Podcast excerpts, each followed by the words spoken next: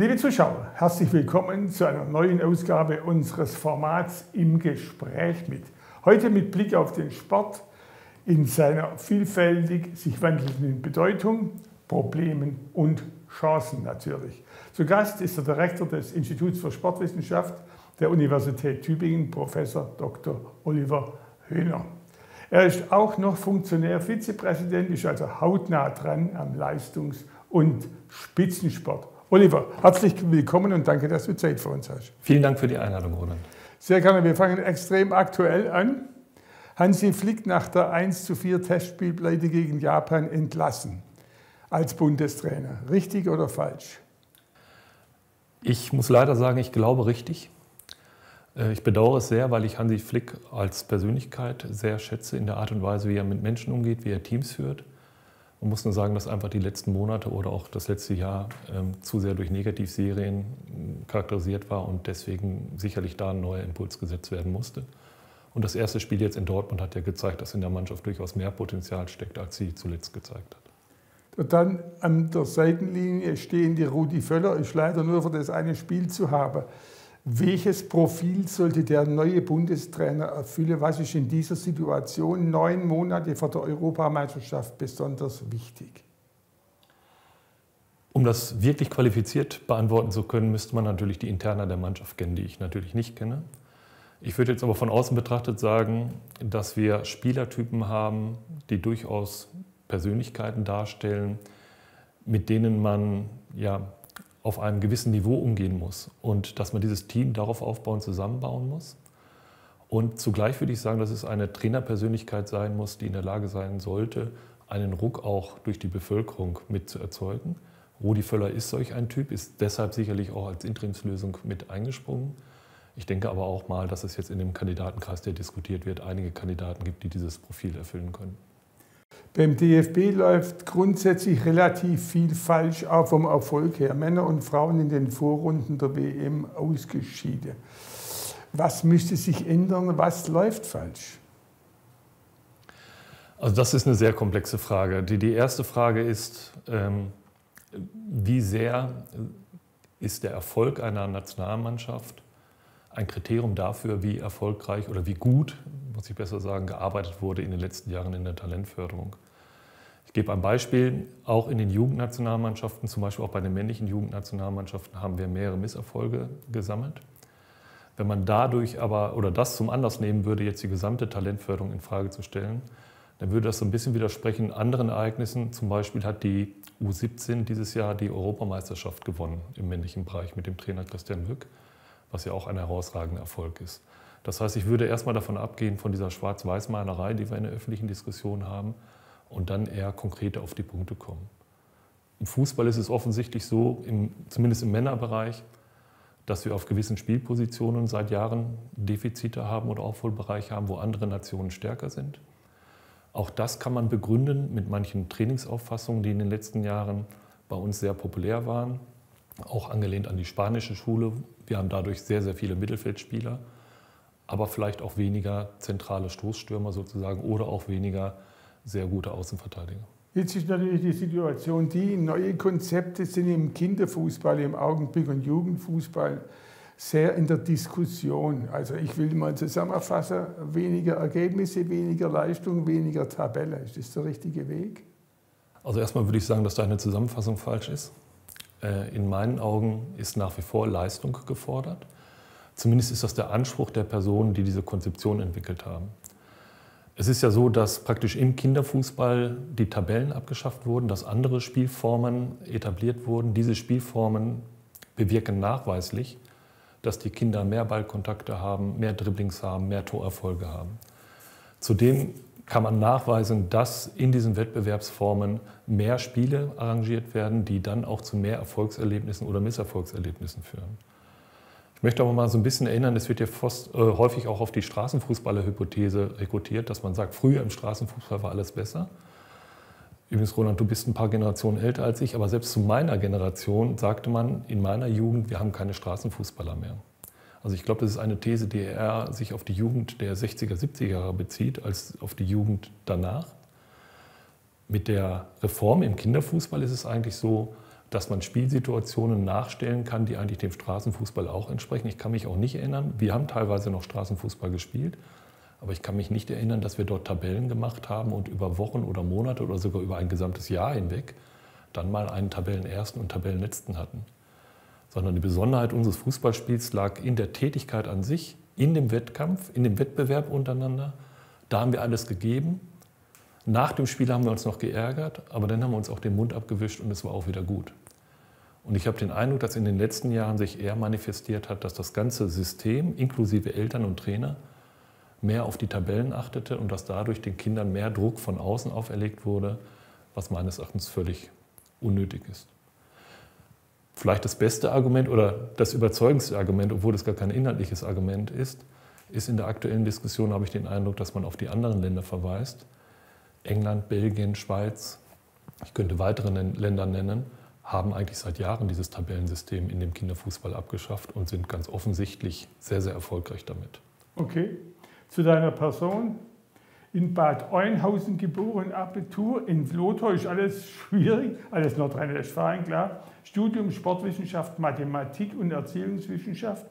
Eine spannende Kombination. Warum nicht Lehrer geworden? Ja, das ist eine gute Frage. Also ich muss ganz ehrlich sagen, ich wäre auch nach wie vor sehr gerne Sport- und Mathematiklehrer. Diese Aufgabe hätte mich sehr gereizt. Ich selbst bin eher durch Zufall in die Wissenschaft mehr geraten, weil halt klassischerweise eine studentische Hilfskraftstelle ausgeschrieben wurde im Bereich Statistik im Sport. Das hat so meine Kompetenzen Sport und Mathematik sehr gut gebündelt. Ich hatte dann einen herausragenden Förderer, Professor Belimzig damals an der Universität Bielefeld. Und dann hat sich mein Weg einfach geebnet Richtung Promotion und dann ging es immer weiter. Seit Februar 2020 Direktor des Instituts für Sportwissenschaft in Tübingen. Wenn man das ein bisschen äh, vorstellt im Augenblick, hat sich ja auch sehr viel verändert, nicht nur seit meiner Generation, sondern überhaupt. Was sind wesentliche Ausbildungsinhalte dieses Instituts jetzt? Also unsere Ausbildungsinhalte, würde ich sagen, sind vergleichsweise traditionell nach wie vor in der Sportwissenschaft verankert. Zum einen ist unser größter Studiengang nach wie vor der Lehramtsstudiengang.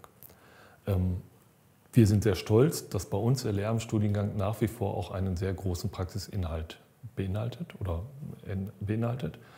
Zumindest vergleichbar mit im Vergleich zu anderen Bundesländern. Möglicherweise ist es so, dass in früheren Generationen der Anteil noch größer war. Ich glaube aber auch, dass die Reflexion des Sports einen wichtigen Aspekt darstellt. Und es stellt auch einen wichtigen Aspekt, dass wir in der Sportwissenschaft auch zukünftige Sportwissenschaftler ausbilden, die entsprechend auf wissenschaftlichem Niveau den Sport reflektieren können. Zugleich haben wir außerschulische Profile. Da haben wir im Rahmen eines gemeinsamen Bachelor of Science Studiengangs Sportwissenschaft die Profile Sportmanagement, Gesundheitsförderung sowie Kommunikation und Medien, die man wählen kann. Jetzt natürlich bleiben wir gerade nochmal beim Schulsport. Da habe ich ein Zitat gefunden aus dem NRW Bildungsplan. Schülerinnen und Schüler können im Sportunterricht unabhängig von ihren kognitiven, körperlichen, motorischen und sprachlichen Voraussetzungen gemeinsam agieren, sich gegenseitig helfen und gemeinsam Ziele verfolgen. Geht es mehr um Inhalte oder mehr um Kompetenzen jetzt? Die Frage finde ich ehrlich gesagt etwas müßig. Ich bin auch nicht solch ein Freund der Kompetenzorientierung, wie sie teilweise proklamiert wird, weil ich andersrum sage oder den Eindruck habe, dass wir eigentlich im Sport immer schon, wenn man das noch so sagen darf, kompetenzorientierter unterrichtet haben als beispielsweise in anderen Fächern, wo wir reines Faktenwissen gelernt haben. Also allein durch die sportliche Tätigkeit wurden die Kinder im Schulsport ja immer schon angeleitet, auch Dinge zu tun, umzusetzen. Nach den damaligen Konzepten bereits ähm, war es eigentlich auch so, dass sie sie auch reflektieren können sollten. Das heißt, wir hatten immer eine komplexe Kompetenz, würde ich sagen, die gewissen Anforderungen dann genügen sollte. Ich persönlich bin der Meinung, dass jetzt dieses Zitat ist sicherlich nur ein Einzelzitat. Ich kenne jetzt nicht die kompletten Lehrplan in NRW. Es bezieht sich halt auf die Sozialkompetenz auch. Und da, glaube ich, ist es schon wichtig, dass Menschen für ihr Leben lernen, miteinander Sport zu treiben, selbst wenn sie unterschiedliche Leistungsniveaus haben. Wichtig zum lebenslangen Sporttreiben ist natürlich die Befähigung zum Sporttreiben. Wenn man jemandem älteren Mensch sagt, du sollst schwimmen oder was weiß ich, dann wird er es dann nur tun, wenn er tatsächlich auch einigermaßen schwimmen kann. Was in einer heißen Diskussion sich im Augenblick befindet, ist das Programm der Bundesjugendspiele. Worum geht es eigentlich genau? Ich will nicht zu sehr ins Detail gehen, möchte aber auch die sehr emotional geführte Diskussion vielleicht etwas runterfahren. Letztlich geht es ja nach meinem Kenntnisstand darum, erstmal nur im Grundschulalter etwas zu ändern und dort vor allen Dingen in den ersten beiden Klassen. Und äh, so wie ich das sehe, versucht man halt das Leistungsprinzip mehr im Teamgedanken aufzufassen. Jetzt kann man diskutieren, macht es Sinn, die Leistung nicht mehr so zu präzise zu messen wie vorher? Also im Weitsprung kann ich zentimeterweise messen oder ich kann in Zonen messen. Grundsätzlich ist beides in meinen Augen eine Leistungsmessung. Ja? Ähm, ich glaube, es geht aber vor allen Dingen darum, Kindern generell ein positives Erlebnis zum Sport zu vermitteln. Und wenn du jetzt auf ältere Personen Bezug nimmst, ob sie jetzt schwimmen können oder nicht, ist die eine Frage. Die andere Frage ist aber sicherlich, ob sie eine positive Emotionalität zum Sport in ihrem Leben erfahren haben oder nicht. Und ähm, da finde ich es vielleicht ein Problem, das meines Erachtens nicht systematisch genug untersucht wurde. Wie viele Kinder haben eine positive Emotionalität hinsichtlich des Sports erlebt und wie viele nicht? Und welche Ursache hat oder welchen, welche Konsequenz haben die Bundesjugendspiele bezüglich dieser Emotionalität überhaupt gehabt. Ähm, also kurzum, ich finde jetzt diese Diskussion Bundesjugendspiele in Bezug zu setzen zu möglichen Krisen im Hochleistungssport ehrlich gesagt etwas absurd, weil meines Erachtens in den Bundesjugendspielen kein Talent erkannt wird für den Spitzensport, sondern die Bundesjugendspiele haben eine ganz andere Funktion. Greifen wir das Stichwort auf, weil die Universität fördert ja auch Spitzensport und die Spitzenathleten. Warum ist der deutsche Spitzensport nicht selten in der Krise? Leichtathletik diesmal keine Medaille, Fußball haben wir angesprochen. Das ist nicht mit ein, zwei Sätzen zu beantworten in meinen Augen, weil der Spitzensport ist ja beeinflusst durch verschiedene Phasen in der Talententwicklung. Das beginnt mit dem Kennenlernen einer Sportart.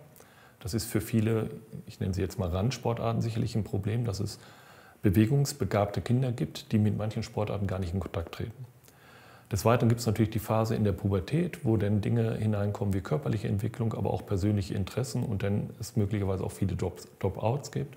Es gibt aber auch ähm, unangemessene Talentselektionsentscheidungen, die mehr auf der körperlichen Entwicklung basieren als auf dem tatsächlichen Talentpotenzial. Also das ist ein Problem, was wir an der Ebene haben. Das Problem, was du beschreibst oder andeutest mit der Universität und inwiefern wir dort unterstützen können, ist meines Erachtens das größte. Ich würde es jetzt mal als das Schnittstellenproblem zwischen der Talentförderung und dem Übergang in den Spitzensport bezeichnen. Also die Frage, wie können wir die duale Karriere verknüpfen, das ist für viele Sportarten wichtig. Im Fußball in der Altersstufe, wenn ich 18, 19 bin, nicht mehr so wichtig, weil ich so viel Geld verdiene, dass ich dann vielleicht beruflich irgendwann ausgesorgt habe. In anderen Sportarten ist es umso wichtiger. Und da glaube ich, dass uns andere Länder einiges voraus haben. Der Punkt ist der, dass man natürlich äh, auch sagt, wenn man es anspricht, die Verbindung von Sport und Ausbildung ist in den USA besonders gut. Viele unserer Athleten werden in den USA ausgebildet oder noch besser, Leo Neugebauer, jetzt auch viele Basketballer natürlich. Ja. Sind ganz viele in die NBA. Ja, mittlerweile schaffen es nicht mal mehr alle aus der NBA in die Nationalmannschaft. Was kann man von diesem System übernehmen, wenn überhaupt? Und wo ist da der Nachteil bei diesem System? Ich bin kein Experte des USA-Systems, habe aber einige Eindrücke natürlich. Also was ganz offensichtlich ist, dass deutlich professioneller dort ausgebildet wird in dieser Übergangsphase. Das heißt, nach der Highschool, in der College-Phase äh, werden die Talente in Sportarten wie Basketball, aber auch natürlich den klassischen amerikanischen Sportarten deutlich intensiver betreut. Wir haben deutlich besser honorierte Trainer dort. Wir haben aber auch ein deutlich breiter aufgestelltes Funktionsteam drumherum, was die Sportpsychologie, die Physiotherapie, die medizinische Betreuung und so weiter anbelangt. Und wir haben die Absicherung, dass diese Athleten dann über ein Stipendium einen Bachelorabschluss zum Beispiel erzielen können. Das ist sicherlich ein Vorteil von der rein sportlichen Situation. Man muss aber auch sehen, dass man dann auch wiederum den nächsten Übergang eigentlich bereitstellen muss. Das heißt, natürlich rein zahlentechnisch ist es nur möglich, dass ganz, ganz wenige College-Basketballspieler meinetwegen in der NBA landen. Die meisten werden dort nicht landen. Und dann ist die Frage, wo landen sie dann? Äh, zum Beispiel vielleicht in Tübingen im Basketball, äh, also sprich im Ausland aus Sicht der USA. Äh, in anderen Sportarten, American Football, ist das sicherlich schwieriger, weil es da gar nicht so viele weitere Alternativen gibt. Also da sehe ich durchaus auch Schwächen. Sicherlich gibt es auch die ein oder andere Schwäche bezüglich des Bildungssystems. Dass man dann vielleicht auch ein bisschen mehr darauf achtet, dass die sportliche Qualität da ist und jetzt im universitären Kontext vielleicht andere Kompetenzen eigentlich noch notwendiger wären. Wir könnten nur lange darüber sprechen. Ich hoffe, wir finden mal eine Runde wieder, wo wir es wiederholen können. Ich möchte es auf den Punkt bringen, ein paar äh, Stichworte am Schluss und bitte dich bei aller Komplexität, die Halbsätze zu beenden oder mit einem Satz zu beantworten. Der Spitzensport steht aktuell besonders in der Kritik, weil weil wir zum einen überhöhte Erwartungen haben. Ich denke da an die Leichtathletik der 80er und 90er Jahre, wo wir im Medaillenspiegel immer ganz vorne waren, aber vielleicht auch mal reflektieren sollten, warum. Das hatte auch zu tun mit der Konstellation BRD, DDR und so weiter. Und weil wir zum Teil auch überhöhte Ansprüche hinsichtlich moralischer Werte sicherlich haben oder zu, zu wenig anerkennen, dass offensichtlich andere Länder auch andere Ansprüche dort hegen und das bekommen wir nicht gut miteinander kombiniert. Das sind für mich die beiden zentralen Kritikpunkte eigentlich. Der Stellenwert des Sports in Deutschland sollte erhöht werden, weil? Weil ich glaube, dass der Sport nach wie vor eine gemeinsame Identität schaffen kann in einer Gesellschaft. Ähm, wir jetzt in Deutschland freuen uns sehr über den Erfolg der Basketballer. Ich möchte darauf hinweisen, dass wir auch in anderen Bereichen äußerst erfolgreich sind, was aber bisher kaum, sage ich mal, in der allgemeinen Diskussion äh, äh, erkannt wird. Selbst in der Leichtathletik haben wir in der U20 EM in Israel ganz hervorragend abgeschnitten. Wir waren das beste Land, wenn man den Medaillenspiegel zugrunde legen würde, und zwar mit Abstand. Und das zeigt, dass wir ein Riesenpotenzial in Deutschland nach wie vor haben. Ähm, wir müssen nur vielleicht auch mehrere Sportarten in der Breite würdigen und nicht nur immer auf den Fußball schauen und sozusagen sagen, wenn es im Fußball mal schlecht läuft, läuft alles schlecht und wenn es im Fußball gut läuft, läuft alles gut. So einfach ist die Sportwelt nicht. Mit der Bitte um größere Kürze. Diese vielen Misserfolge im Sport können auch etwas Positives bewirken, weil? Weil wir jetzt genau über unsere vorhandenen Defizite sprechen.